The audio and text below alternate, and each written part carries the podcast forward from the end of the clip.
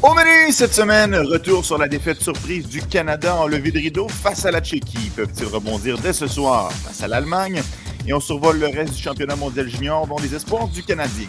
Bon podcast! Le podcast La Relève.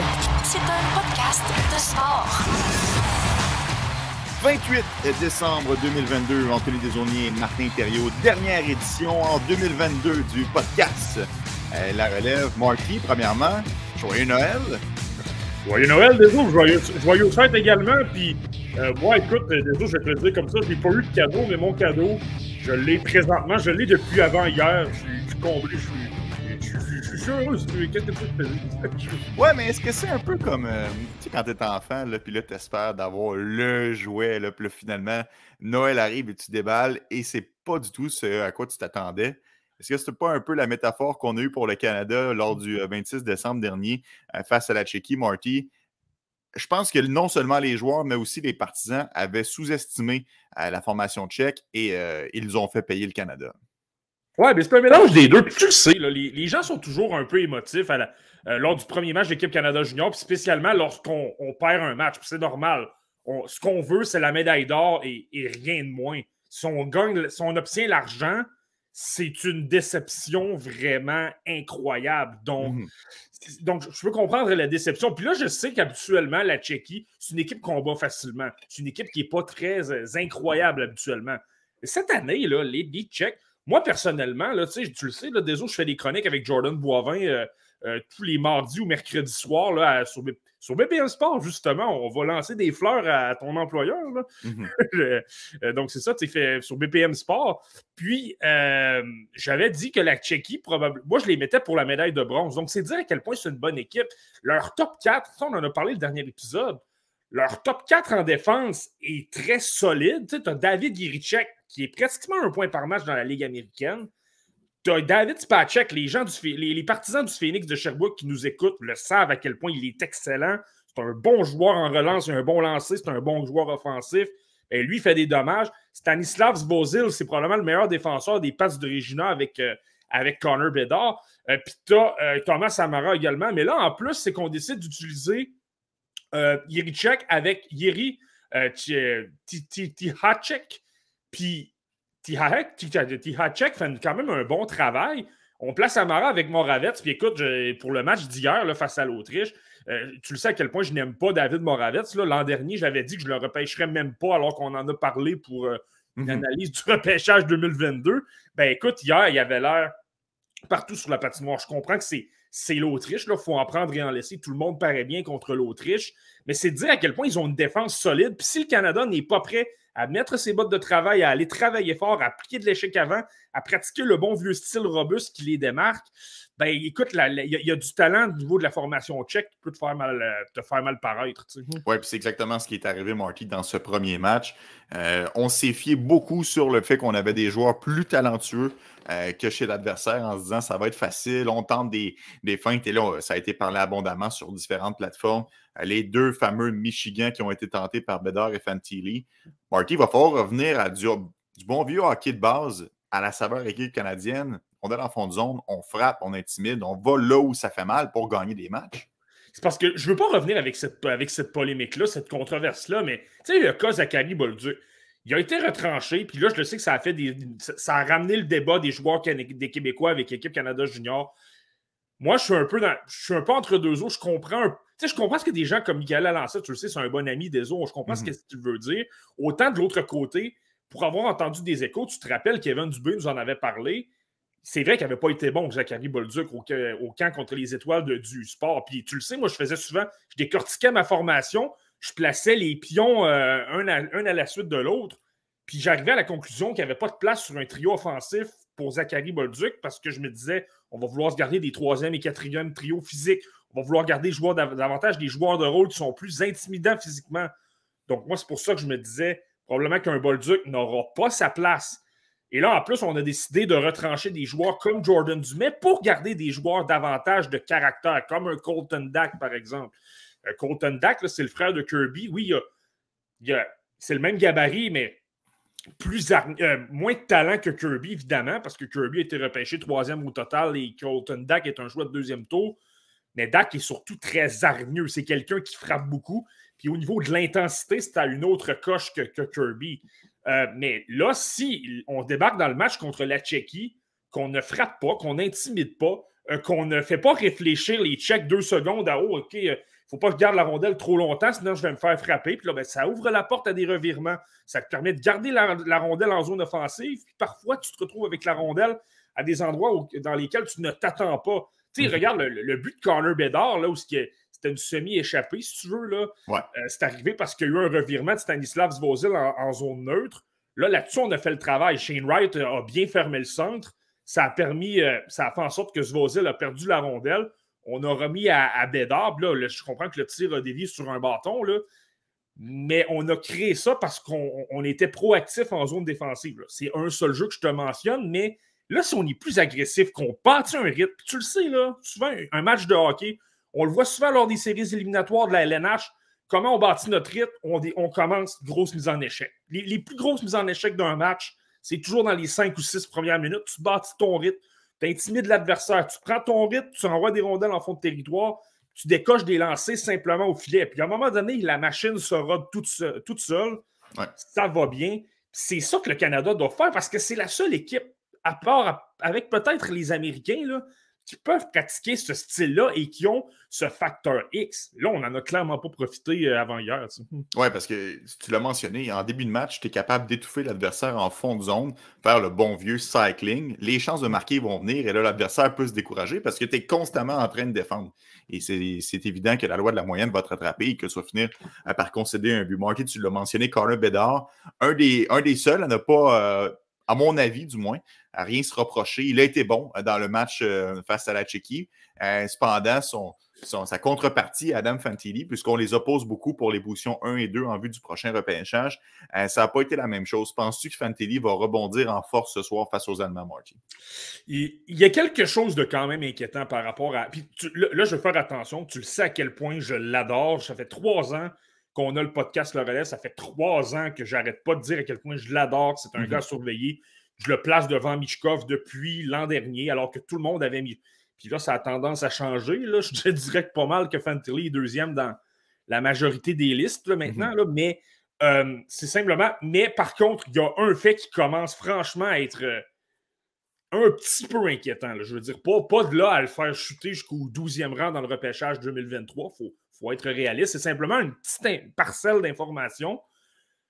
Là, dans les matchs, moi, je n'ai pas trouvé dans les matchs préparatoires, il a été très explosif. Il, a fait de belles choses. Défensivement, il se repliait bien. Euh, il tenait bien sa position à l'aile. Il était capable d'effectuer de bonnes relances parce qu'il est rapide. Euh, mais je trouvais qu'il n'attaquait pas nécessairement l'intérieur. Il était beaucoup en périphérie.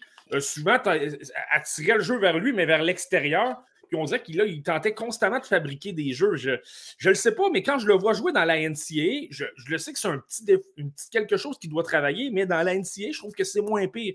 Je trouve qu'avec davantage les, euh, les espaces où, où il n'y a personne, il va davantage là avec la rondelle, ça lui permet de créer des jeux. Il attaque un petit peu plus l'intérieur, profite un petit peu plus de sa vitesse pour créer des jeux, surprendre l'adversaire en vitesse.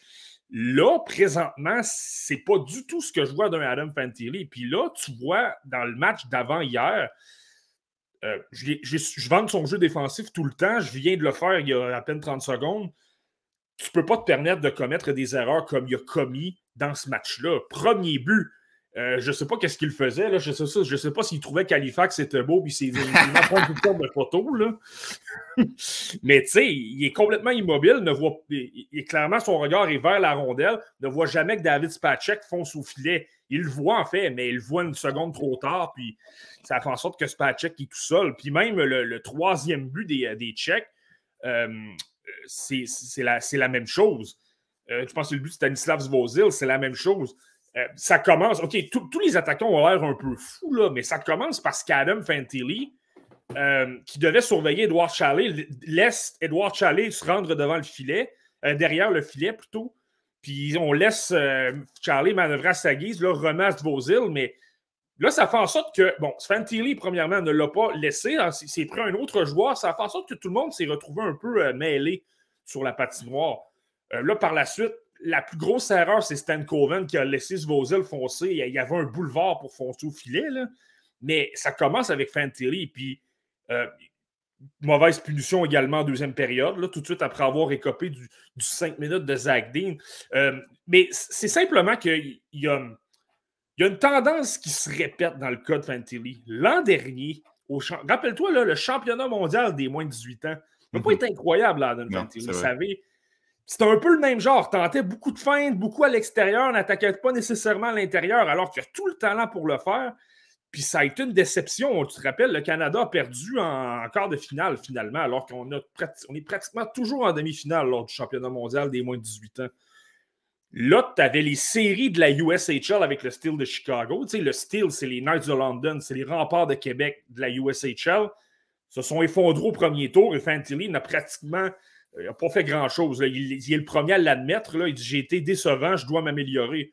Et là, tu commences le mondial junior. Il y a eu trois matchs préparatoires. Je comprends que c'est des matchs préparatoires, mais il a été plus ordinaire. Puis là, ça a été un match difficile avant-hier. Tout simplement pour dire est-ce que ce gars-là, lorsque la pression augmente, c'est quelqu'un qui est capable de faire de, s'illustrer? Présentement, c'est tout le contraire. Et ça, tu sais, dans un repêchage où le talent est très incroyable, tu as des Michkov, tu as des Léo Carlson et tout ça, là, je suis pas en train de dire que ça va lui jouer un tour, mais il faut qu'il en donne un petit peu plus que ça. Oui, parce que euh, visiblement, la tendance se répète euh, dans les différentes compétitions. C'est comme si il se disait là, c'est important que je performe parce que le championnat mondial junior, il y a bien des observateurs qui ne le suivent pas à l'année longue, qui ne l'ont pas vu jouer depuis le début de sa carrière et là sont vraiment arrivés à leur téléviseur. il veut prouver ce dont il est capable, mais il semble être écrasé par ça. Moi, j'espère qu'il sera en mesure de rebondir. Puis euh, le Canada, leur, horaire fait en sorte qu'ils affrontent deux adversaires. Puis j'enlève rien à l'Allemagne et on aura l'occasion d'en reparler. Euh, mais ça reste que ce n'est pas la Suède qu'ils affronteront un peu plus tard dans le tournoi préliminaire. Donc, euh, j'ai l'impression qu'il va être capable de rebondir. Je lui souhaite et je pense que ça va faire un grand bien à l'équipe canadienne que Adam Fantilli parce qu'ils ont besoin de son apport offensif pour faire un bon bout de chemin dans le tournoi. Vas-y, Marty. Ouais, bien, clairement. Tu, parles, tu, parles de l'apport offensif de Fantilli. Je pense qu'une chose qui a vraiment énormément, énormément manqué dans ce premier match-là, puis j'espère que Dennis Williams va apporter des ajustements. Qu'est-ce qu'il va faire? Je ne le sais pas, parce que c'est la, la, solution est quand même difficile à trouver, mais il doit mhm. absolument démembrer son deuxième trio. Et Logan Stankoven puis euh, Adam Fantilli, ça ne fonctionne pas. Je ne sais pas pourquoi je comprends. Stan Coven a un bon lancer. Stan Coven a des mains. C'est quelqu'un qui est capable de bien voir le jeu. Mais on dirait que les deux tentent de faire les mêmes choses. Et là, on ne se trouve pas tout à fait. On n'est pas on n'est pas en mesure de créer de l'attaque. Puis là, tu vois, dans le dernier match, ça a été difficile en défense. Euh, je, le sais qu'un Stan Coven, je vais prendre l'exemple de cet été, là, son tournoi avait commencé lentement. Puis lorsqu'on est débarqué dans les quarts de finale, là, il s'était mis en marche puis avait connu une fin de tournoi incroyable au, au mondial junior de cet été. Là. Euh, mais quand même, moi, je pense qu'il y a quelque chose qui ne fonctionne pas avec ce trio-là. Maintenant, qui tu places, euh, qui tu places? je pense que Bédard avec Shane Wright et, et Hartman, c'est quand même pas mauvais. Euh, le trio de la LHMQ, je l'adore, avec Zach Dean, Joshua Roy et, Nathan Gaucher. Est-ce que tu veux prendre un joueur de quatrième trio et le, le placer avec eux? C'est là peut-être que le fait de ne pas avoir gardé un Bolduc ou un Jordan Dumais qui là, il t'aurait permis de jouer un petit peu avec ton, ta, formation, placer des joueurs plus offensifs un peu.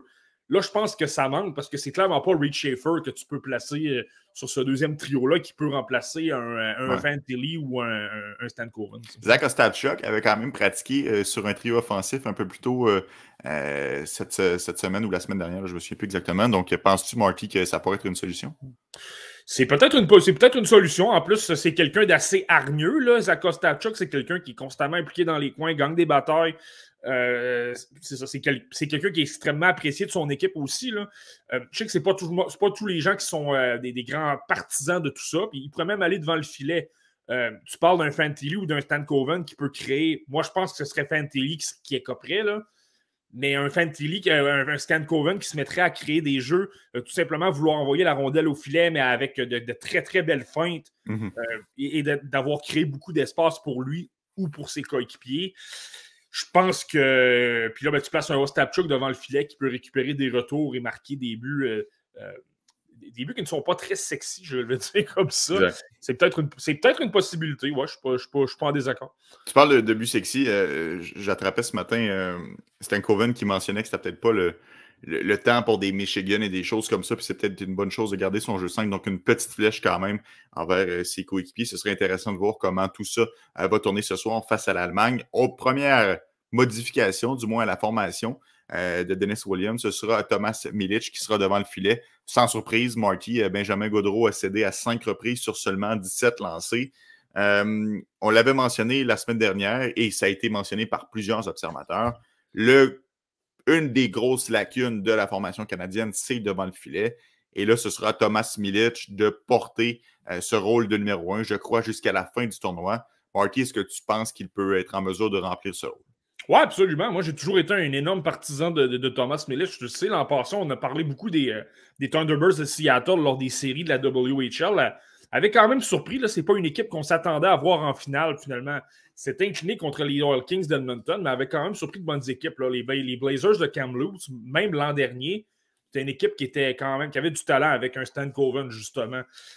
Euh, donc, euh, oui, je pense que Milic, je pense que Milic peut faire le travail. C'est quelqu'un qui est très, très athlétique. C'est, tellement un gardien qui est rapide. aussitôt qu'il va être pris au dépourvu, peut revenir rapidement. il abandonne jamais. C'est quelqu'un qui travaille quand même, qui travaille quand même très bien. Donc, euh, il, y a eu de bons, eu de bons moments également dans le tour préliminaire, là, ça on ne va pas se le cacher. Là. Euh, pas dans le tour préliminaire, mais dans les matchs, euh, dans les matchs, dans les matchs préparatoires. donc, oui, absolument. Puis je pense que c'est un autre style de gardien de but que Benjamin Godreau. Godreau mm-hmm. a, été plutôt faible sur des buts qui peuvent lui traverser le corps, si tu veux.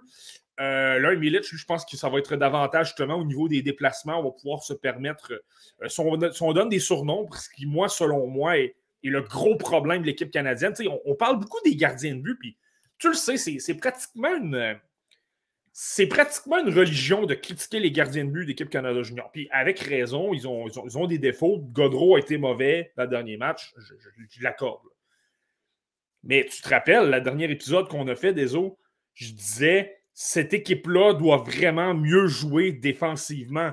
Euh, il y a des lacunes sur, chez certains joueurs au niveau de la vitesse. Là, je te parle des Ethan Del Mastro, des Jack Metier. Eux mhm. sont plus lents, peuvent peut-être se faire surprendre à l'occasion par des équipes plus rapides, mais aussi, je trouve depuis les matchs préparatoires qu'on prend énormément de chance et ça se retourne contre nous.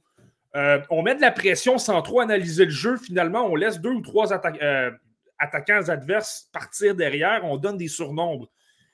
Contre la Suisse, là, je vais donner un exemple. Là, des eaux, euh, ça, s'est terminé 6-0 pour le Canada. Ils ont complètement dominé. Mhm. Mais moi, il y a plusieurs séquences où je voyais des Brent Clark ou des Olin Zellweger euh, justement commettre des revirements à la zone bleue, à la ligne bleue adverse. Ça se retournait de l'autre côté, on donnait des surnombres, mais les attaquants canadiens étaient tellement rapides, étaient tellement supérieurs qu'on était capable d'effectuer des replis défensifs assez rapidement pour tuer la menace. Mais là, contre la Tchéquie, la Tchéquie, là, Yerji, je ne veux pas faire mal aux partisans des Canadiens de Montréal, mais Yerji Kulik, c'est un choix de premier tour. C'est un choix de fin de premier tour. Et moi, personnellement, je l'avais 18e. C'est quelqu'un qui a énormément de talent, va super bien dans la Ligue américaine en ce moment. Lui, il faut que tu lui fasses attention. Edouard Chalet, on parle d'un espoir top 10 peut-être pour le prochain repêchage. Mathias Sapovalil, c'est un choix de deuxième tour des Golden Knights de Vegas. C'est un centre qui est absolument incroyable avec la rondelle. Là, je suis prêt à continuer comme ça. Jakub Brabenet, c'est un gars qui est super bon dans les deux sens de la patinoire. Euh, Martin Rizavi, puis je pourrais continuer comme ça longtemps. Là, euh, par contre, quand tu affrontes une équipe qui est bien meilleure que la, Suisse, en, en l'occurrence la Tchéquie, et qu'en plus, on a énormément de défenseurs qui aiment appuyer l'attaque, qui aiment transporter la rondelle, et de créer beaucoup de surnombre, ça va te faire mal parce que tu peux donner des descentes à deux, voire trois, voire quatre contre un. Puis là, à ce rythme-là, tu as bien beau avoir Milic ou Godreau devant le filet, ça ne changera absolument rien. Je, peux, te dirais que sur tous les buts du Canada, il y a eu des erreurs défensives. Je t'ai parlé de Fantilly sur le premier but, je t'ai parlé du deuxième trio au complet sur le troisième but le, quatrième ou le cinquième, je pense que c'est le cinquième but, là, celui qui a chassé euh, Godreau du match. C'est Zellweger qui perd la rondelle à, la, ligne bleue. Euh, le premier but, j'ai parlé de Fantilli, mais Brent Clark perd la rondelle derrière son filet. Ça permet au Tchèque de garder la rondelle en zone adverse. Donc, tu vois, lorsque je te parle de jeu défensif, Euh, le troisième but, Ethan Del Mastro s'en va dans le coin, alors qu'il y a déjà un défenseur qui est là. Euh, ça permet, à, ça permet à Yaroslav Chmelash de pousser la rondelle, dans de, pousser une rondelle libre. Je comprends que Godreau n'a pas été solide, mais tu n'es pas censé avoir deux défenseurs qui s'en vont sur le même joueur. Donc, tu sais, vraiment, sur le plan défensif, il y a d'énormes. Il y a beaucoup d'améliorations à faire parce que si on continue comme ça, euh, je te je suis pas certain que c'est une équipe qui a une chance de médaille. Ben, je lisais une statistique euh, plus tôt ce matin, depuis 1979, lorsque le Canada perd son premier match au championnat mondial junior. 2016, terminé sixième. 1998, terminé huitième. 1984, terminé quatrième.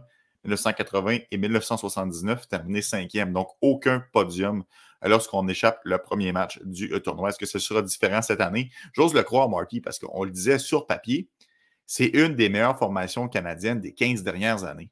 Donc, je trouve qu'il y a trop de talent pour ne pas être en mesure de succomber ça, de, dépasser justement ce premier faux pas dans ce tournoi-là. Et, on le répète, l'Allemagne, un adversaire qui est beaucoup plus prenable qui s'en vient. Donc, ça, ça va être intéressant à surveiller. Autre chose, Kevin Dubé mentionnait sur Twitter il y a cela quelques jours. Rappelez-vous, en 2020, Nico Dawes et Joel Ofer étaient les deux gardiens de but. Dawes avait été chancelant en début de match et Hofer avait conduit le Canada à la conquête de la médaille d'or. Donc, il y a quand même de l'espoir pour les partisans du euh, Canada. Marty, euh, on parle beaucoup du gardien de but. juste petite parenthèse par rapport à tes statistiques là, des équipes justement qui n'ont pas gagné de médaille après avoir perdu le premier match. c'est vrai, je suis d'accord, mais je pense qu'il y, a un facteur qui peut peut-être aider le Canada là-dedans. habituellement, tu as la Russie. La Russie joue souvent les troubles de fête. C'est une équipe qui parfois je sais pas, ils ont un mauvais match, se retrouvent deux ou troisième sans. Alors, que personne ne les attend là du tour préliminaire. Puis euh, finalement, euh, débarquent euh, contre une équipe surprise, les surprennent encore de finale. je ne dis pas que c'est toujours ça. Là. En 2016, le Canada avait perdu contre la Finlande, mais euh, je pense que ça peut simplement peut-être aider le Canada, le fait qu'il n'y a pas la Russie, c'est une équipe, euh, entre guillemets, moins, euh, moins, solide. Oh, oui, non, ça, ça c'est clair, c'est un bon point qui t'apporte, Marty. bon, tu parlais d'Edouard Chalet, espoir pour le repêchage 2023 qui t'a impressionné chez les Tchèques. il y a Guillaume qui mentionne, Marty, il n'y a pas beaucoup de joueurs éligibles au prochain repêchage qui impressionnent. Il note Bédard et Carlson. Est-ce que tu es d'accord avec cette affirmation-là, Marty, depuis le début du tournoi? Ouais, je comprends ce que, je comprends ce que Guillaume veut dire. On, on, est habitué d'avoir des, des, Alexis Lafrenière qui dominent complètement le tournoi ou. Euh, euh, tu as, souvent des joueurs comme ça. John Tavares, avant d'avoir été repêché, avait connu un, championnat mondial junior absolument incroyable. Euh, Sidney Crosby. Là, je pourrais continuer comme ça. c'est vrai qu'il n'y a pas énormément de joueurs qui sortent du lot. Puis là, tu te dis, waouh, quel, quel joueur incroyable. Un petit peu Léo Carlson hier. Là, mais en même temps, je pense que c'était normal. On affronte la. Euh, on affronte, on affronte, l'Autriche. Tu euh, c'est pas une équipe qui est très dominante. On est capable de. Euh, pas, pas l'Autriche, le match contre l'Allemagne hier. L'Allemagne. Carlson, je vous le dis pour l'avoir vu, il n'y a pas eu de points, là, mais il était partout sur la patinoire. Lui, Philippe Boosted n'arrêtait pas de créer occasion par-dessus occasion par-dessus occasion, se trouvait constamment. Mais de dire tu t'assois devant euh, la télévision, tu écoutes Sport 30 ou euh, Sport Center ou Sportsnet Central, euh, je veux dire, tu n'es pas en mesure de voir juste. T'es pas en mesure de voir constamment du Carlson ou du Charlet ou du, du Bédard. donc, non, je suis d'accord, je suis d'accord avec Guillaume. Il n'y a pas un joueur qui ressort vraiment du lot, mais en même temps, le tournoi est jeune. Là, on a simplement deux jours de fait. Il y a le troisième qui commence cet après-midi. Donc, on va espérer qu'il y en ait un qui prenne euh, la pôle. oui, mais euh, on peut s'attendre quand même parce qu'il y a des joueurs qui ressortent du lot. Euh, tu faisais allusion à Léo Carlson face à l'Allemagne et ce sera la prochaine adversaire euh, du Canada. Il ne faut pas les prendre à la légère. Eux qui ont réussi à tenir tête à la Suède, un match de 1 à 0. Je ne pense pas qu'il y ait beaucoup de gens euh, qui avaient prévu ce type de résultat-là. En grande partie, grâce à leur gardien de but, Nikita Cap, euh, je ne sais pas si je le prononce comme il faut, le Quap. donc ça, Marty, ça va être intéressant à suivre. Est-ce que le gardien allemand peut répéter ses prouesses? Lui qui avait quand même obtenu 43 arrêts sur 44 lancés. Ouais, ben, tu, tu, fais bien de le mentionner. Nikita Quap, souvent chez les experts euh, spécialisés en gardien de but le disent, c'est euh, Nikita Kwap est peut-être le deuxième meilleur gardien de but de ce tournoi-là. Euh, si tu regardes les différentes formations, on dit que c'est pas un tournoi de gardien. Tu n'as pas de Jasper Valstead, tu n'as pas de Sébastien Kosa, tu n'as pas de Yaroslav Askarov, tu n'as pas de Spencer Knight cette année. tout le monde a des gardiens de but, de bons gardiens, mais pas des gardiens exceptionnels, incroyables, que tu te, tu, vois, tu les vois déjà comme numéro un dans la LNH. Il n'y en a pas cette année. Euh, il y a peut-être le gardien suédois Karl Lindbom, là, que les gens disent que c'est peut-être le meilleur, mais par la suite, on se retrouve à Nikita Kwap. Et tu le sais, Deso, là, on a assez vu de, hockey au championnat mondial de hockey junior pour savoir souvent les équipes qui surprennent, qui causent des surprises, ils ont deux facteurs. Soit ils ont un bon gardien de but qui arrête tout sur son passage, ou ils ont une vedette, tu sais, comme Tim Studzla euh, il y a quelques années avec mhm. l'Allemagne qui avait super bien fait. Ça te prend ça. Ben, eux, ils ont le gardien de but. Hier, ils ont super bien joué. OK, la, Suède a eu plus de lancers, ils ont eu comme je te disais, le Boosted et, euh, ont créé de l'attaque à profusion. Il aurait pu obtenir trois ou quatre points, mais le gardien de but a été solide. Mais en même temps, les Allemands ont quand même montré de belles choses. Dans les coins, c'était une équipe qui était, qui était impliquée. C'est une équipe qui ne s'en laissait pas imposer. Dans les détails, ça allait bien. C'est simplement qu'au niveau talent, on en avait, moins. Mais tu vois, tu sais, le trio de Fabian Loussel, Noah Ostlund et euh, Liam Eugren n'a pas fait grand-chose hier. Il a été quand même très ordinaire. Euh, encore une fois, j'ai vu du Loussel euh, être comme s'il était sur une patinoire extérieure, puis il n'y a rien qui a fonctionné. ça, c'est un, bémol, mais c'est simplement de dire si tu es le Canada, je pense que l'Allemagne, c'est un, c'est l'adversaire parfait, entre guillemets, ce soir pour le Canada.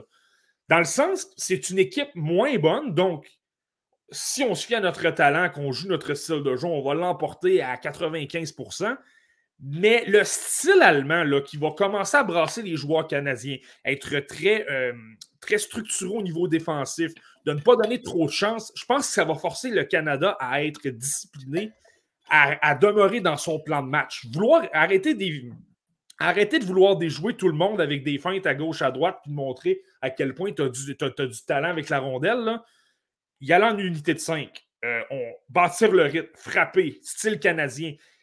Puis là, on va pouvoir appliquer ça. Et comme c'est l'Allemagne qui a un peu moins de talent, je pense que ça va donner une petite chance. Ça sera peut-être pas euh, rose au début, mais on va bâtir notre rythme. Là, on va, espérer qu'on est capable de marquer un peu. Puis là, tu peux peut-être bâtir éventuellement une confiance. Là, tu vas pouvoir transporter ça demain contre l'Autriche, qui est une, équipe encore moins bonne. Là pas si vous avez regardé le match hier contre la Tchéquie, mais c'est difficile. Ce n'est pas une grande équipe.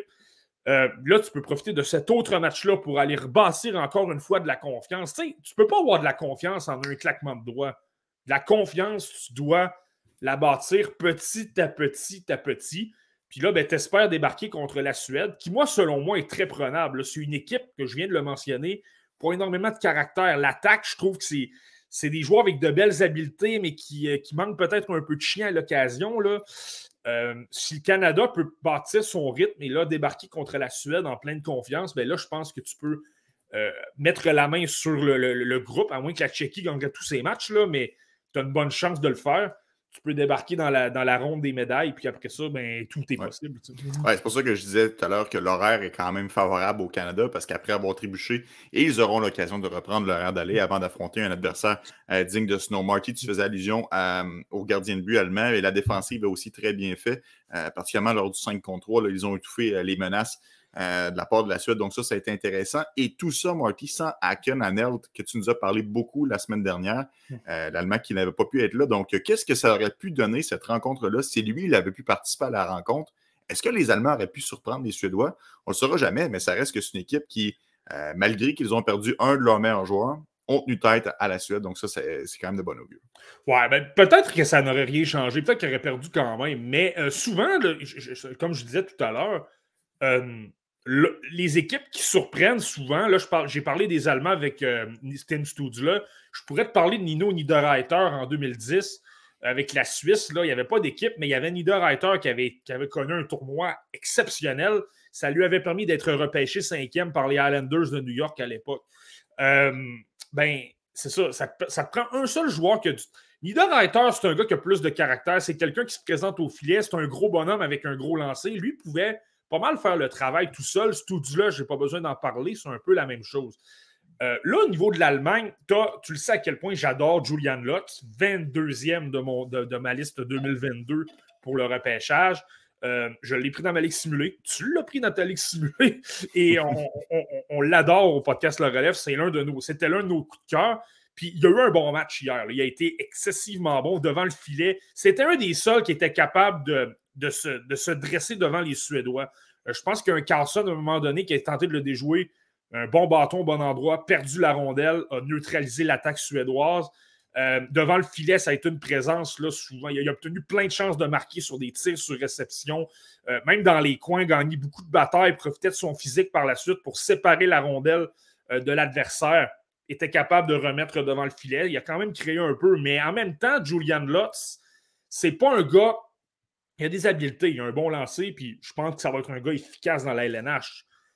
En même temps, c'est pas ce tout-là. C'est pas Niederreiter. Il est, il est bon, il n'est pas élite au point de pouvoir transporter une équipe sur ses épaules. C'est là que je pense qu'un Hanel t'a manqué.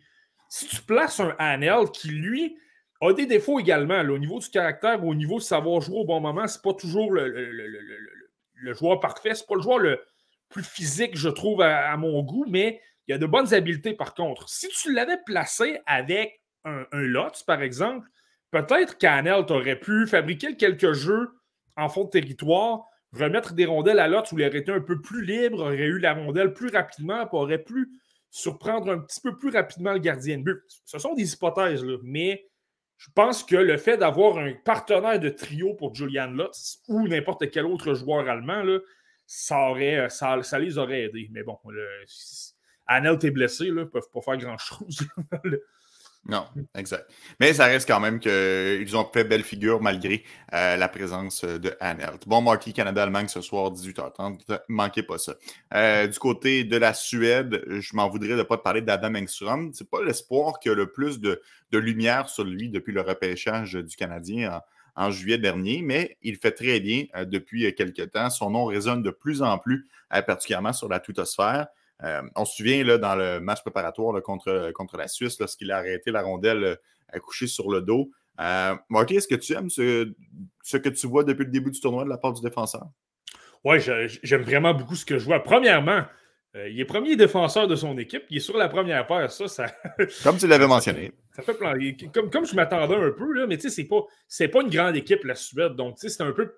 un peu plus facile pour un gars comme Engstrom qui va bien à Rogel dans la, dans la SHL euh, ben, d'obtenir le temps de jeu qu'il se doit. Axel Sandin Pelika, qui est admissible au repêchage 2023, présentement pilote l'avantage numérique qui est sur la première vague. Donc, ça te dit à quel point il y a moins. Il est exceptionnel, Sandin Pelika. Je l'ai dit, dit lorsqu'on a parlé des espoirs de la Suède. Je l'adore. Mais en même temps, cette équipe-là, habituellement, a du talent à profusion n'est pas censé avoir un joueur de 17 ans sur, euh, sur l'avantage numérique. Mais bon, euh, dans le cas d'Engstrom, ce que j'aime beaucoup, euh, défensivement, tu vois que c'est un joueur qui est très solide. Dans les coins à un contre un, il ne se laisse pas passer facilement, euh, neutralise l'adversaire, ne lui donne vraiment pas d'espace, un bon bâton, applique bien la pression. ça lui permet de souvent récupérer les rondelles, puis après ça, facilite les relances. J'aime beaucoup son calme aussi. Par moment, s'il récupère la rondelle, il voit qu'il y a de l'espace pour patiner, que c'est pas dangereux. il va prendre deux, trois enjambées, puis par la suite, il va effectuer une bonne première passe. Ça, c'est ça, c'est super intéressant à voir. Euh, le côté offensif, euh, je le vois moins que lorsqu'il est avec Rogel. Je ne sais pas ce qui se passe avec l'équipe suédoise. Peut-être qu'on lui dit prends moins de chance, joue plus conservateur, on ne veut pas se faire prendre avec des surnombres et donner des buts. C'est possible que ce soit ça le plan de match. Mais je le trouve qu'il c'est ça, on le voit moins. on, voit qu'il a du talent, on le voit qu'il bouge bien la rondelle, on voit qu'il est capable d'envoyer des, rondelles, au filet. On l'a vu hier, c'est lui qui a marqué le, seul but contre l'Allemagne. Euh, je pense que ça a dévié sur Rosen, finalement. en tout cas, c'est ce que ça disait ce matin aux nouvelles, mais peu importe. Il a contribué du moins à, ce, but. Ouais, c'est ça. Ben, on le donne toujours à Engstrom, le but, là, mais ouais. Euh, euh, ah, mais oui. Mais, mais oui, c'est ça. c'est ça. Mais il a quand même montré de belles choses. C'est c'est vraiment intéressant de voir. C'est ça.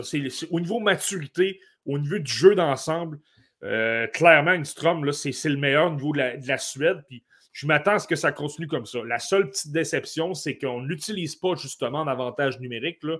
Sur les deux vagues, on prend quatre attaquants et on met un défenseur. J'ai parlé de Sandin Pelika euh, sur la première vague et sur la deuxième, je pense que c'est Victor Stjorholm. Donc, euh, euh, donc, ça, c'est peut-être une légère déception, mais sinon, j'aime vraiment beaucoup ce qu'on. Je pense qu'on le voit, c'est un gars calme, c'est quelqu'un qui est super intelligent dans les deux sens de la patinoire, puis physiquement, C'est un gars qui, est en mesure de bien se battre, euh, se battre dans, les, euh, dans les coins un contre un avec la rondelle, récupérer des rondelles. Donc, ça, je pense que c'est. non, c'est prometteur. Faut que j'arrête de me fier à ce que Sports Center dit, Marty, le matin, mm. lorsque je me réveille pour écouter mes petits faits saillants. Canada-Suède, ça aura lieu le 31 décembre prochain. Ce sera un match fort intéressant. Ce sera le dernier match préparatoire avant de passer au tour suivant. Marty, euh, par rapport de la Suède à la Finlande, tu avais prédit un tournoi difficile pour les Finlandais. Euh, jusqu'à maintenant, c'est vraiment un tournoi euh, des hauts et des bas. Hein. ça avait commencé difficile, défaite contre la Suisse. Il a rebondi hier face à la Slovaquie. Quel est le vrai visage des Finlandais selon toi? Est-ce que c'est leur premier match ou leur deuxième match d'hier? C'est drôle, hein, je vais y aller avec un mélange entre les deux. contre la Suisse, si je, comprends ce que l'entraîneur-chef a voulu faire. Il a commencé lors des matchs préparatoires, puis ça concerne Joachim Kemmel. Je, comprends qu'il y a des défauts. Je comprends qu'il y a des gens qui le détestent vraiment beaucoup. Je comprends qu'il y a des lacunes défensivement. Je comprends que ce n'est pas le joueur qui comprend toujours le mieux comment se positionner sur une patinoire, surtout défensivement. C'est un joueur qui peut être égoïste aussi. Mais en même temps, tu es au championnat mondial de hockey junior. Tu n'es pas avec l'équipe nationale de Finlande où tu as des Mikko Rantanen, des, des Sébastien Nao, des Patrick Laine. Euh, des joueurs de talent, là, les gars qui vont te permettre de gagner des matchs, il n'y en a pas énormément chez la Finlande. Et là, tu en as un en Joachim Kemmel, qui a un lancé sur réception dévastateur. Avec Yerichek, avec Kulik, c'est l'un des meilleurs lancers sur réception. C'est peut-être même le meilleur, même si je rajoute ces gars-là. Donc, tu ne peux pas te permettre d'avoir un Kemmel qui est comme 13e attaquant. Euh, là, ils l'ont intégré euh, petit à petit, lors de euh, la troisième période, on a relégué par Brad Lambert sur le troisième trio. Mais tu ne peux pas te permettre de faire ça parce que tu sais, je le dis souvent, lorsqu'un joueur de talent comme lui a moins de temps de jeu, tu, euh, sens moins le match, je vais le dire comme ça. Mm-hmm.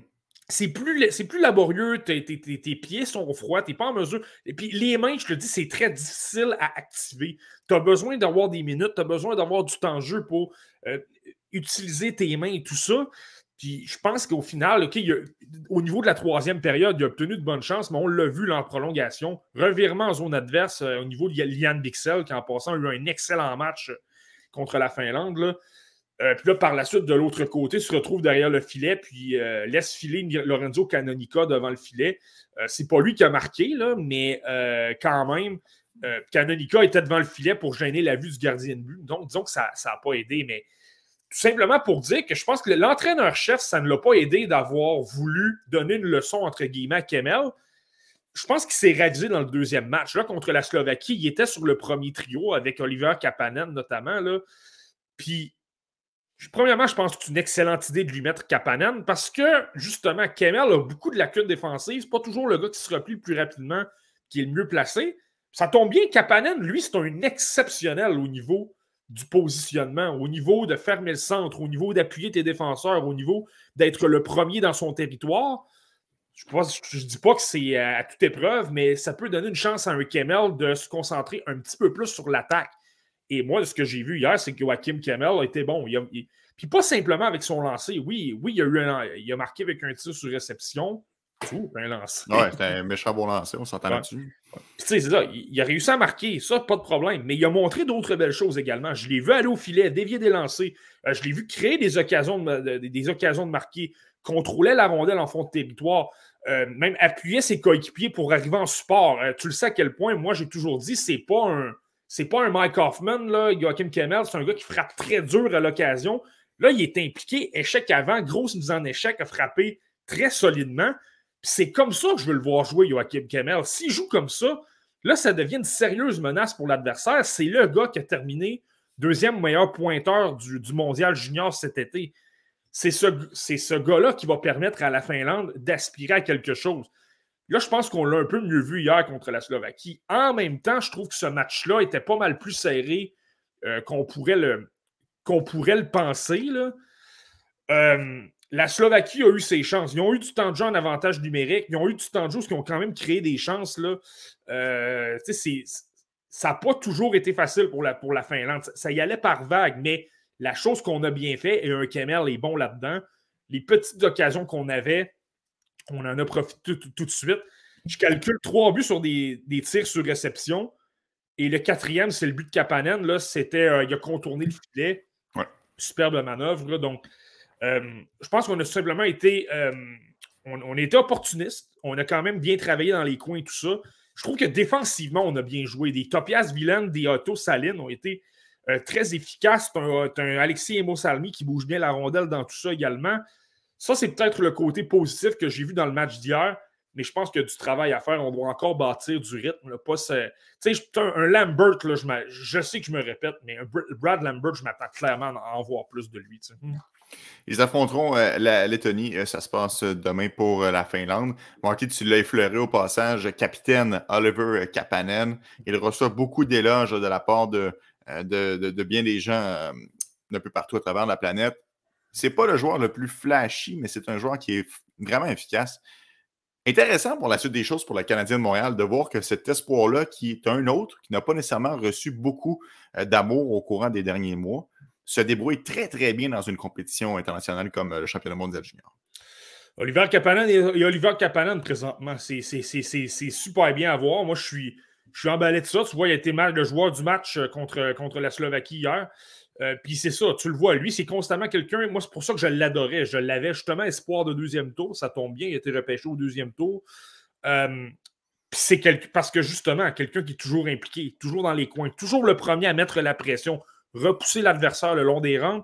Puis là, s'il y a une erreur, un revirement, récupère la rondelle, relance rapide parce qu'il est tout de suite prêt à patiner de l'autre côté. Il y, a, un, bon coup de patin, c'est pas ça que je veux dire. C'est c'est simplement que c'est pas un, pas un Connor McDavid, c'est pas un Eric Carlos, c'est pas un gars comme ça, mais il a un bon coup de patin par son positionnement, capable d'effectuer des relances rapides, peut remettre à un ailier qui n'est pas trop loin également. Euh, donc ça, c'est super bien. Euh, et là même, on le voit créer de l'attaque. tu vois justement son but, là, justement, le, qu'on tourne le filet, c'est quand même une belle manœuvre, puis il a un peu surpris tout le monde. Je pense pas que les Slovaques s'attendaient à cette manœuvre-là, cette manœuvre-là. Euh, là, par contre, il faut simplement faire attention. Il va montrer de l'attaque, ça va être super bien, mais il y a un détail à considérer, par contre, lorsqu'on regarde le championnat mondial de hockey junior, il faut garder ça en tête. C'est un tournoi de joueurs de 19 ans. Donc, mhm. là, on peut voir un Kapanen, là, là je dis n'importe quoi, mais supposons qu'il terminerait avec, je ne sais pas, 10 points à 6 matchs. L'un des meilleurs pointeurs du tournoi, peut-être même nommé, peut-être pas joueur par excellence, mais sur l'équipe d'étoiles, là, tout le monde ferait eh, Waouh, on a un joueur futur vedette avec les Canadiens de Montréal, un futur premier centre, euh, va reléguer Suzuki ou va être deuxième. un duo Kapanen-Suzuki, ça va être incroyable au sens. Puis là, les gens se mettraient à rêver.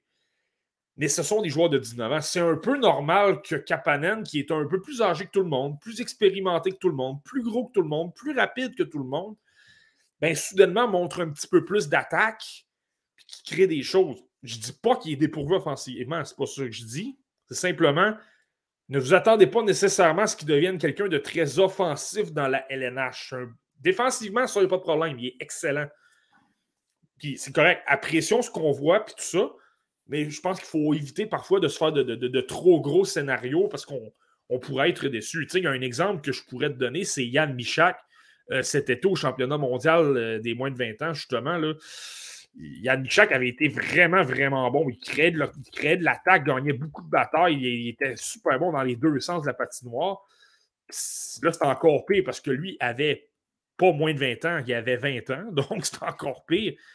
Présentement, tu vois qu'est-ce que ça donne dans la Ligue américaine. Euh, Yann Bichak, c'est 3 points 20 matchs. Donc, tu sais, faut toujours. Euh, c'est pour ça qu'il faut toujours faire attention. Tu es en train de dire que des fois, on s'emporte facilement à Montréal. C'est ça que tu es en train de m'avouer, là? Un petit peu. Un petit peu.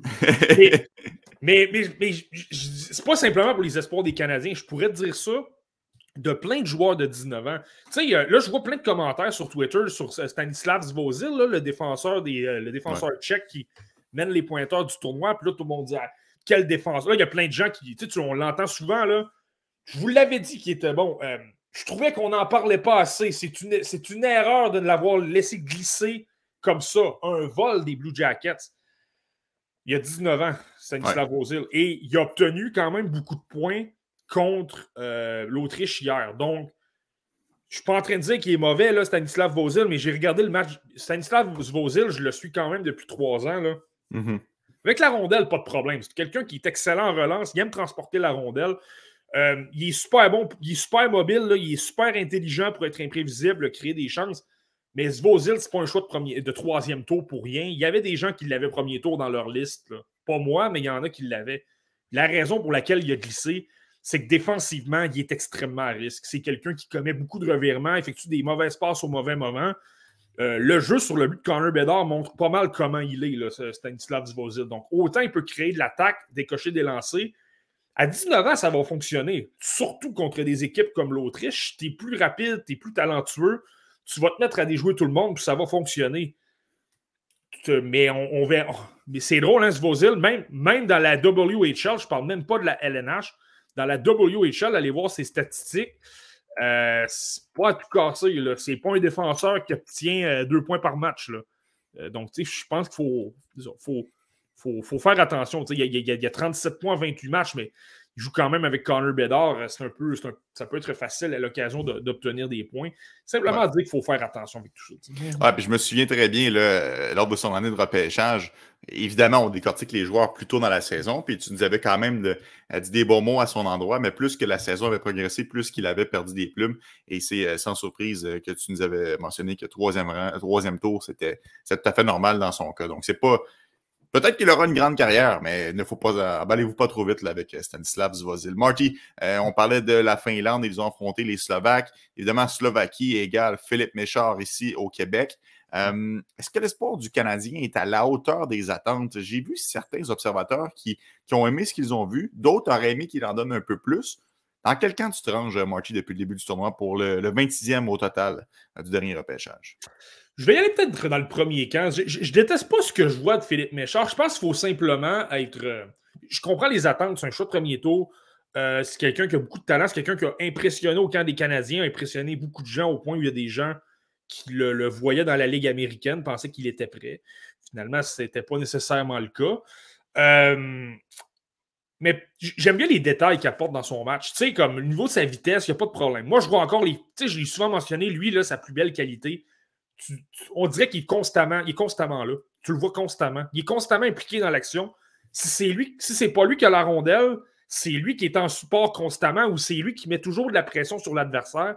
C'est toujours le premier. Il profite toujours de sa vitesse pour être une coche en avant des autres dans le positionnement. Ça, c'est super bon et je continue de le voir.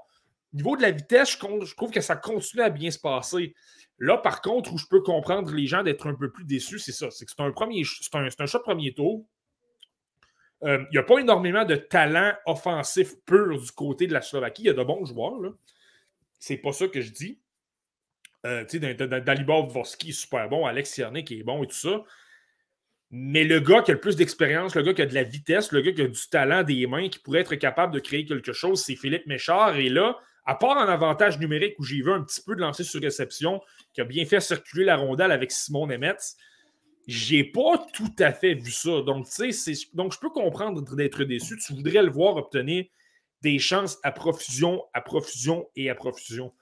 Euh, par contre, si je m'attarde à ces détails, c'est ça. Moi, je trouve que la vitesse est bonne. Je trouve qu'il s'implique beaucoup. Je trouve qu'il manœuvre quand même bien la rondelle et tu, tu le vois à l'occasion. Il y a un aspect, moi, que j'aime bien.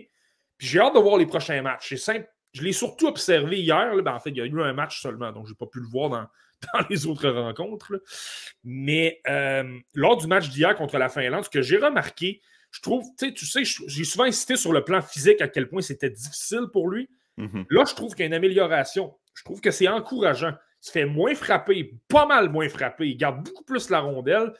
Et là, je me questionnais, est-ce qu'il s'est renforcé physiquement ou il a compris comment rouler les mises en échec et éviter euh, les mises en échec. Moi, mon hypothèse, c'est qu'il a commencé. Tu sais, rappelle-toi ce qu'Adam Nicholas enseignait à Juraj Slavkovski dans les, dans les entraînements il y a quelques semaines. Euh, de te lever la tête, de prendre ton information, puis là, de réagir en conséquence de ce que tu observes sur la patinoire parce que Slavkovski se faisait frapper trop solidement. Mm-hmm. J'ai l'impression que Méchard, c'est ce qu'on voit. J'ai l'impression qu'il a commencé à travailler ça. Je, je l'ai vu souvent être en position pour se faire frapper, puis au dernier instant, tournait ses hanches, tournait de l'autre côté, puis gardait la rondelle. Par la suite, a pu remettre un coéquipier, permis, a permis à la Slovaquie de garder la rondelle en, zone adverse.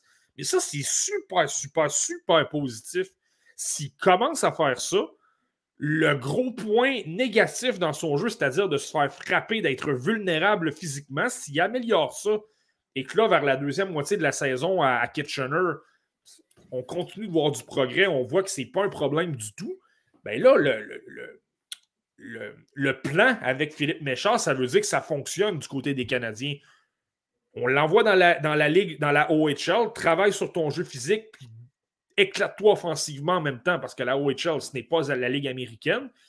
Puis là, on va débarquer lors des séries éliminatoires. Je ne sais pas qu'est-ce qui va se passer, mais on va souhaiter que ça se passe bien pour Méchard. Là, là tu amènes de la confiance, tu amènes le fait qu'il est meilleur physiquement, qu'il est capable d'affronter justement un, calibre plus relevé. Là, tu peux peut-être commencer à penser à la Ligue américaine l'an prochain. Mais il reste beaucoup d'étapes à voir avant d'en arriver là, Mais simplement pour vous dire que le côté qui évite les mises en échec, j'ai trouvé ça quand même euh, encourageant, moi, hier. Encourageant, encourageant, c'est sûr, mais j'ai beaucoup de difficultés à regarder la, Slovaquie aller, Marty, et me dire que le Canadien de Montréal n'a pas prêté Juraj Slavkovski. Puis je ne veux pas relancer le débat parce que j'ai eu des discussions enflammées avec plusieurs collègues euh, dans les derniers jours. Pour moi, ça ne faisait aucun sens de conserver les services de Slavkovski à Montréal. Hmm. Tu sais, s'il évoluait sur le deuxième trio, avait régulièrement du temps d'avantage numérique et pas en raison des blessés par défaut, mais vraiment parce qu'il progresse et qu'il a vraiment dans son jeu, il est rendu là. J'ai pas l'impression que c'est ça. J'ai l'impression qu'il a, qu'il a pas. Il n'est pas pleinement en train de progresser au moment où on se parle avec le Canadien de Montréal et qu'on a raté une belle occasion de l'envoyer dominer, reprendre confiance et se battre pour son équipe nationale. Tu sais, ça a une certaine fierté, particulièrement pour les Européens, de jouer pour l'équipe nationale. J'aurais tellement aimé ça, envoyer Slavkowski et voir ce dont il est capable pour qu'il revienne gonfler à bloc. On a beaucoup, beaucoup critiqué le Kraken de Seattle et leur gestion de Shane Wright dans les estrades, très peu de minutes. On l'envoie à gauche et à droite, mais je trouve que celle du Canadien de Montréal avec Juraj Slavkowski peut commencer à être remise en doute. Moi, personnellement, je trouve que c'est une grosse occasion ratée de la part de l'organisation du Tricolore et j'aurais aimé ça voir ce qu'il aurait pu faire lors de cet événement-là.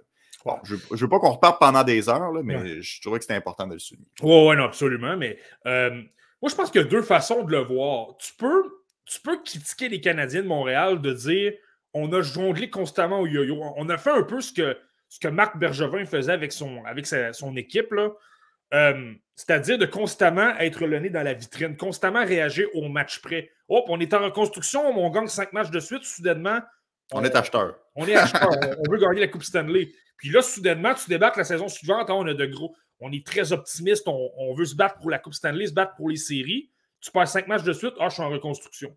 Tu sais, à un moment donné, c'est regarder ton, ta, ton vue, ta, vue d'ensemble, puis de ne pas être trop, euh, trop émotif par rapport à, des succès donnés ou peu importe ce qui se passe dans ton équipe. Si tu as un plan, que tu perdes ou tu gagnes, tu sais, ça va arriver qu'il y a de bonnes équipes. je peux te... regarde, regarde l'Avalanche du Colorado présentement. L'Avalanche ont encore une des meilleures équipes dans la LNH. Ils ont gagné la Coupe Stanley. Je comprends que tu as toujours la fatigue qui était. Tu as toujours le fameux lendemain de veille, tu es fatigué. Euh, tu as, moins d'énergie un peu que les autres équipes, mais regarde présentement à quel point ils ont des blessés. C'est épouvantable. Euh, si jamais on devait rater les séries, est-ce qu'il faut commencer à dire que l'Avalanche du Colorado doit entamer une reconstruction? Mais non, c'est certain que non. On a les éléments, simplement que parfois il arrive, il, arrive des. Euh, des imprévus, il y a des blessures, ça fait partie du sport. Donc, ça, ça c'est correct. Mais euh, mon point par rapport à ça, c'est qu'on a géré beaucoup euh, selon la situation euh, immédiate dans le cas de Slavkovski. moi, je me souviens, parce que tu le sais, je, le répète, je, fais des chroniques avec Jordan le soir à BPM Sport, puis il m'a posé la question, je pense, quatre ou cinq fois, puis j'ai changé d'idée les quatre fois, je pense. Au début, il me posait la question enverrais-tu Juraj Slavkovski au championnat? Et tu vas comprendre ce que je veux dire.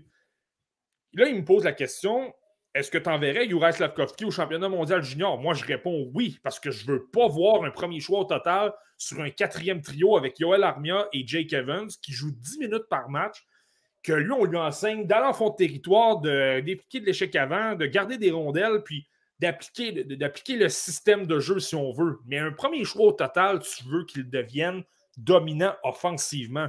Tu ne repêches pas quelqu'un premier au total pour être un spécialiste défensif.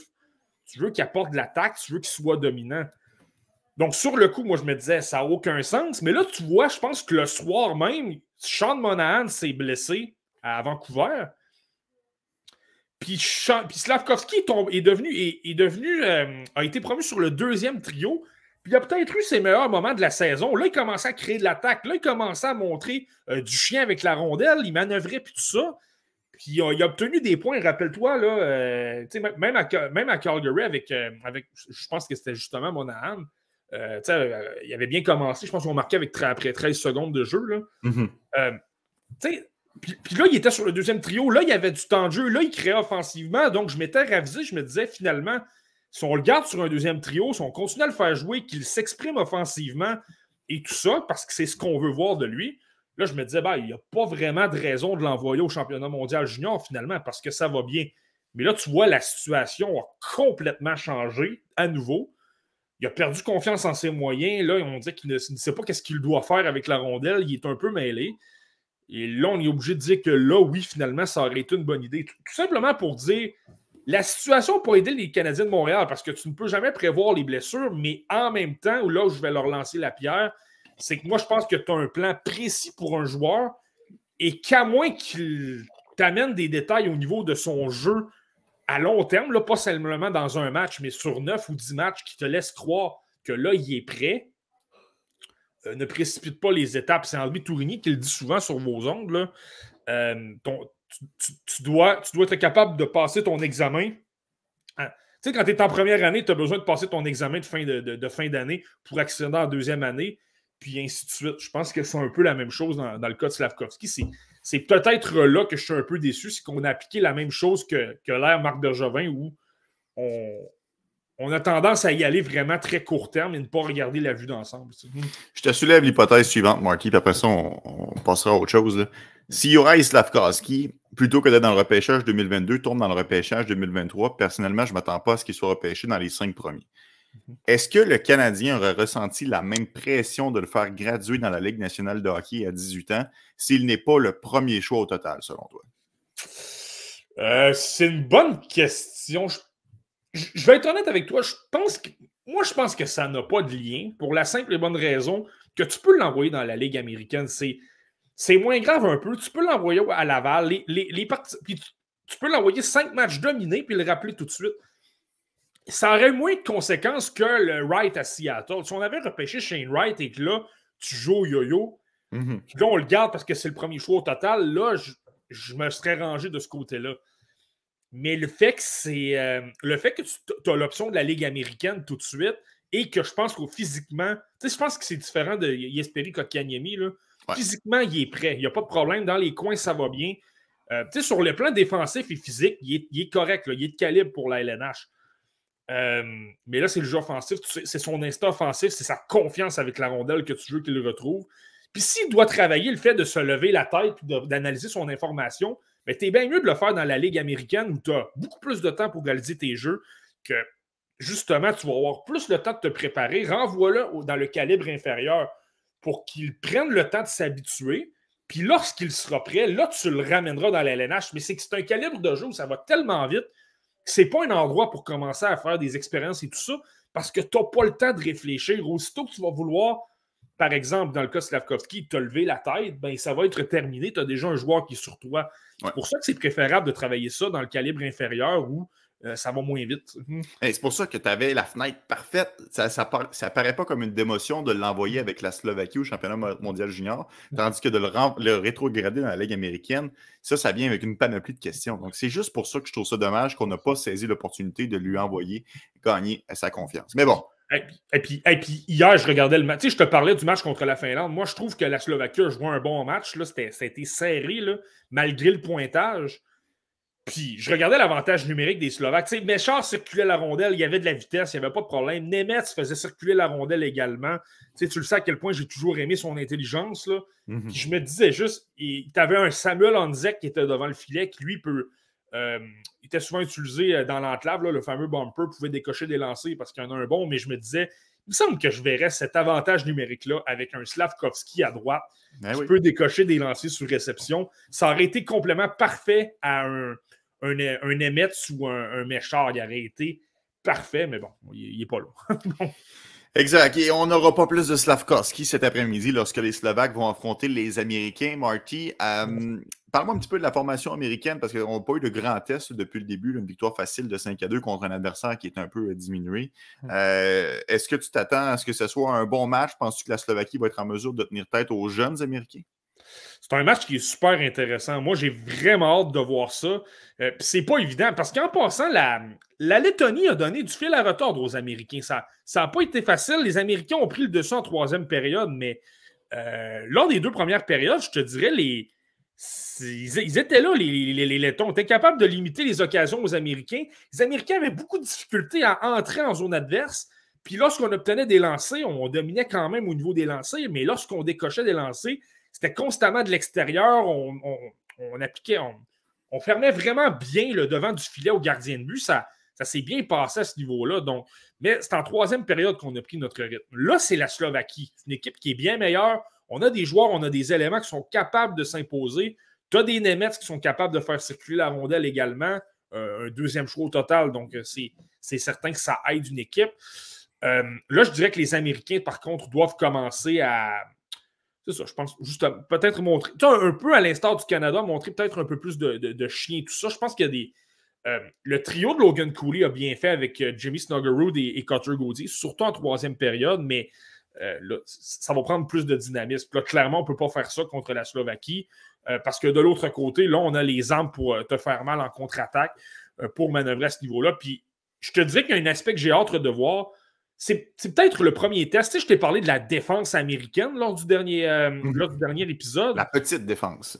C'est ça, la petite défense. On, a simplement un défenseur de 6 pieds 2 pouces. C'est le plus grand, c'est Luke Hughes. Par la suite, ça tombe à 6 pieds avec Ryan Chesley. Et tous les autres défenseurs sont moins de 6 pieds. La Slovaquie, s'ils ont une qualité, c'est d'appliquer de l'échec avant. Ils ont des gars très robustes qui aiment brasser l'adversaire. Tu sais, je pense à un Onzek, par exemple. Euh, il y a un espoir admissible au repêchage qui s'appelle František Day, qui n'est pas mauvais non plus pour appliquer de la pression. Un Alex Siernik, qui n'est pas très gros, quand même capable d'appliquer de l'échec avant. Euh, on a des gars tenaces, fougueux. Ça, c'est donc, je pense que ça va être un bon test. Si on a de la difficulté, qu'on se fait constamment frapper, qu'on perd constamment la rondelle et que la Slovaquie est en mesure de créer de l'attaque, on va commencer à avoir un élément de réponse sur qu'est-ce que cette, cette défense-là est, en mesure d'accomplir. Puis, tu sais, contre la Lettonie, là, je te dirais Sean Barron a eu un bon match. J'ai bien aimé ce que j'ai vu de Lane Hudson, mais sinon, tous les autres défenseurs, on ne les a pas vraiment vus. Luke Hughes, en particulier, là, a été difficile contre la Lettonie. Vraiment pas un bon match. Hum.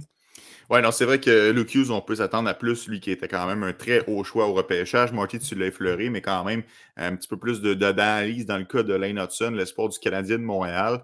Euh, est-ce qu'il a été à la hauteur puisqu'il n'a pas récolté euh, sa part de points là, euh, sur la feuille de pointage? Ouais, ben, moi, j'ai quand même aimé ce que j'ai vu. Tu as encore vu du Lane Hudson qui jouait bien défensivement. En même temps, c'est la Lettonie. Je veux dire, c'est un peu. Fallait s'attendre à ça, qu'il soit capable de de tirer son épingle du jeu. Moi, je trouve qu'il a, fait de bons jeux avec son bâton, euh, la bonne pression au bon moment dans le coin. Il est assez intelligent pour savoir qu'il ne va pas battre les adversaires physiquement, donc utilise son mhm. bâton, soutire les rondelles. Par, la suite, il y a des relances quand même rapides.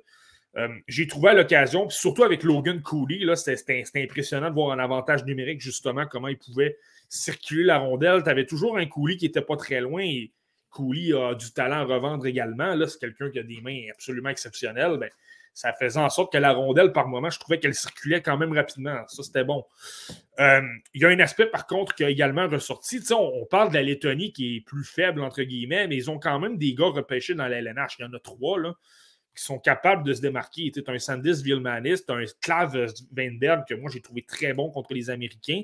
Mais c'est ça, c'est que Hudson, je pense que ça apparu un petit peu son manque de. Tu sais, je me suis souvent parlé de son manque d'accélération. Là. Je trouve que par moment, ça, ça a ressorti. Tu sais, j'ai, un jeu en tête, c'est en deuxième période. Euh, Lane Hudson à la rondelle, euh, il fait une espèce de fin de. Il vend tout le monde qui va effectuer une passe arrière pour son partenaire qui est Luke Middlestad. Finalement, il décide OK, je vais, je vais y aller, je vais patiner. C'était le bon jeu. Il a surpris, il a surpris l'attaquant qui était en échec avant. Mais comme il n'y a pas assez de vitesse, l'attaquant a quand même trouvé le moyen de revenir à la hauteur de Hudson. Puis Hudson a perdu la rondelle. Ça n'a pas mené à rien de, mhm. majeur, mais le jeu était bon. Au niveau de l'intelligence, au niveau de, l'exécution, tout était là. Mais comme il manquait un petit peu d'accélération, l'adversaire a quand même pu réparer son erreur et, la, et revenir. Donc, c'est simplement ça que tu. C'est simplement que là, tu vois Hudson a du talent, un niveau de cerveau offensif exceptionnel, Mais c'est là que tu vois que ça va lui prendre deux ans de la NCA. Là, clairement, il doit prendre de la force, puis euh, un petit peu de vitesse un petit peu d'accélération, ça ne lui nuirait pas non plus. Mhm.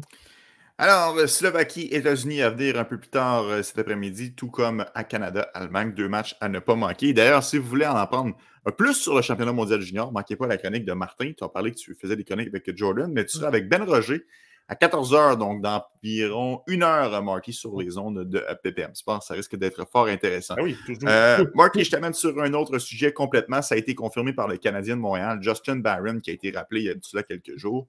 Euh, sera en uniforme ce soir pour affronter le Lightning de Tampa Bay. Il va très bien dans la Ligue américaine. Un beau test pour euh, le jeune joueur du CH. Ouais, super intéressant. Puis, lorsqu'on parlait de Slavkovski, de, prendre le temps d'avoir un plan de base et de, ne pas déroger, je pense qu'on l'a bien fait avec Justin Barron. On l'a envoyé dans la Ligue américaine. On a dit on ne te rappelle pas tant que tu ne nous auras pas prouvé que tu es vraiment prêt à revenir dans la LNH.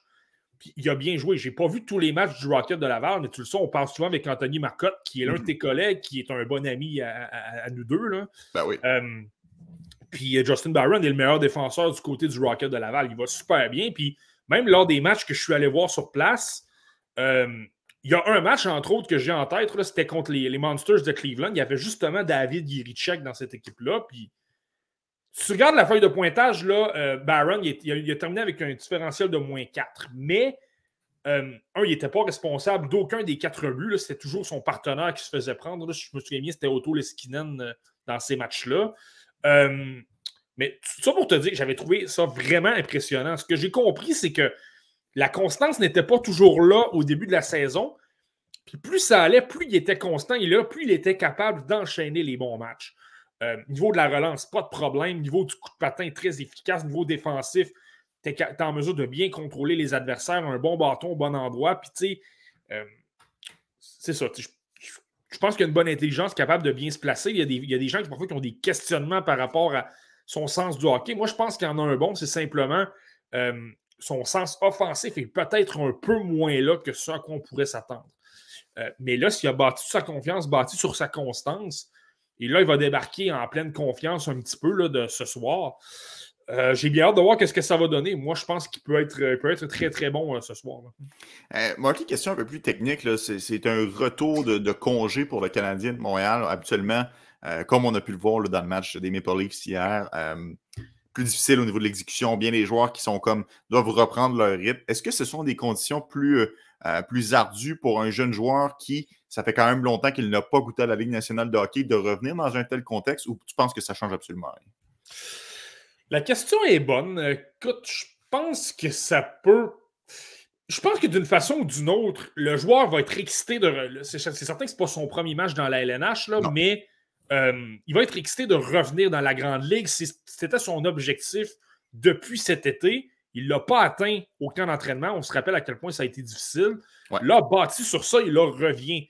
Tu le sais, là, je pense que tu as toujours l'adrénaline des premiers matchs de dire là, je vais en donner. Tu sais, regarde Anthony Richard lors de ses premiers matchs. À quel point il a été bon, il a été incroyable. C'est un peu normal. Là, tu as, le feu derrière, je vais le dire comme ça. T'es es excité, tu veux montrer, tu veux montrer du chien. Écoute, je mérite d'être là, je suis content, je suis émotif. Puis c'est toujours la même chose. Tu as beaucoup d'adrénaline, mais là, à un moment donné, la normalité revient. Après cinq ou six matchs, la poussière retombe et là, bon, ben, ça redevient un match comme un autre. Et là, c'est de trouver un moyen de dire écoute, là, je suis un gars de la LNH, mais même quand je suis, entre guillemets, en, dans un rythme normal. Donc, je ne suis pas inquiet pour ce soir. Justement, je pense qu'il va être motivé. Il va vouloir montrer au personnel entraîneur qu'il mérite de demeurer dans la LNH. Euh, maintenant, je pense que c'est de le faire sur une base. Euh, sais, ça va être bien ce soir. Je m'attends à voir de belles choses. Mais je veux voir qu'est-ce que ça va donner si c'est le cas. Peut-être qu'on va le renvoyer à Laval aussi, là, mais euh, je veux voir qu'est-ce que ça va donner sur un, échantillon de 5 ou 6 matchs. Oui, donc beaucoup d'options ce soir à regarder, euh, soit le Canada contre l'Allemagne ou encore euh, le Canadien face au Lightning. Merci beaucoup, Marty, pour un autre épisode du euh, podcast La Relève. Ben, fait plaisir des autres, c'est ça, ça, je disais, comme on n'en a, a pas fait pour à notre plage horaire habituelle le dimanche, là, parce que c'était Noël. Il faut, quand même, faut quand même permettre aux, gens de célébrer.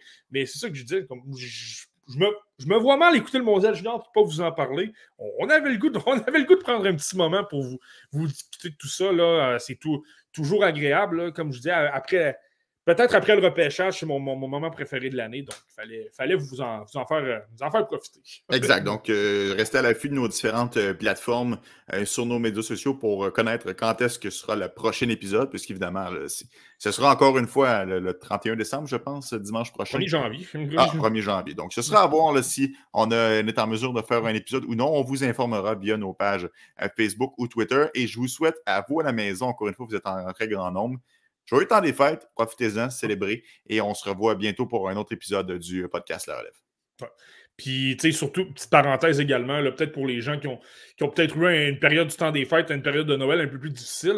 Euh, personnellement, dans ma ville natale, on a perdu l'électricité pendant, euh, mm-hmm. euh, je pense qu'il est pratiquement 48 heures. Donc, tu sais, simplement pour vous dire qu'on est avec vous, qu'on vous dit de, ne pas lâcher et, et, essayer de.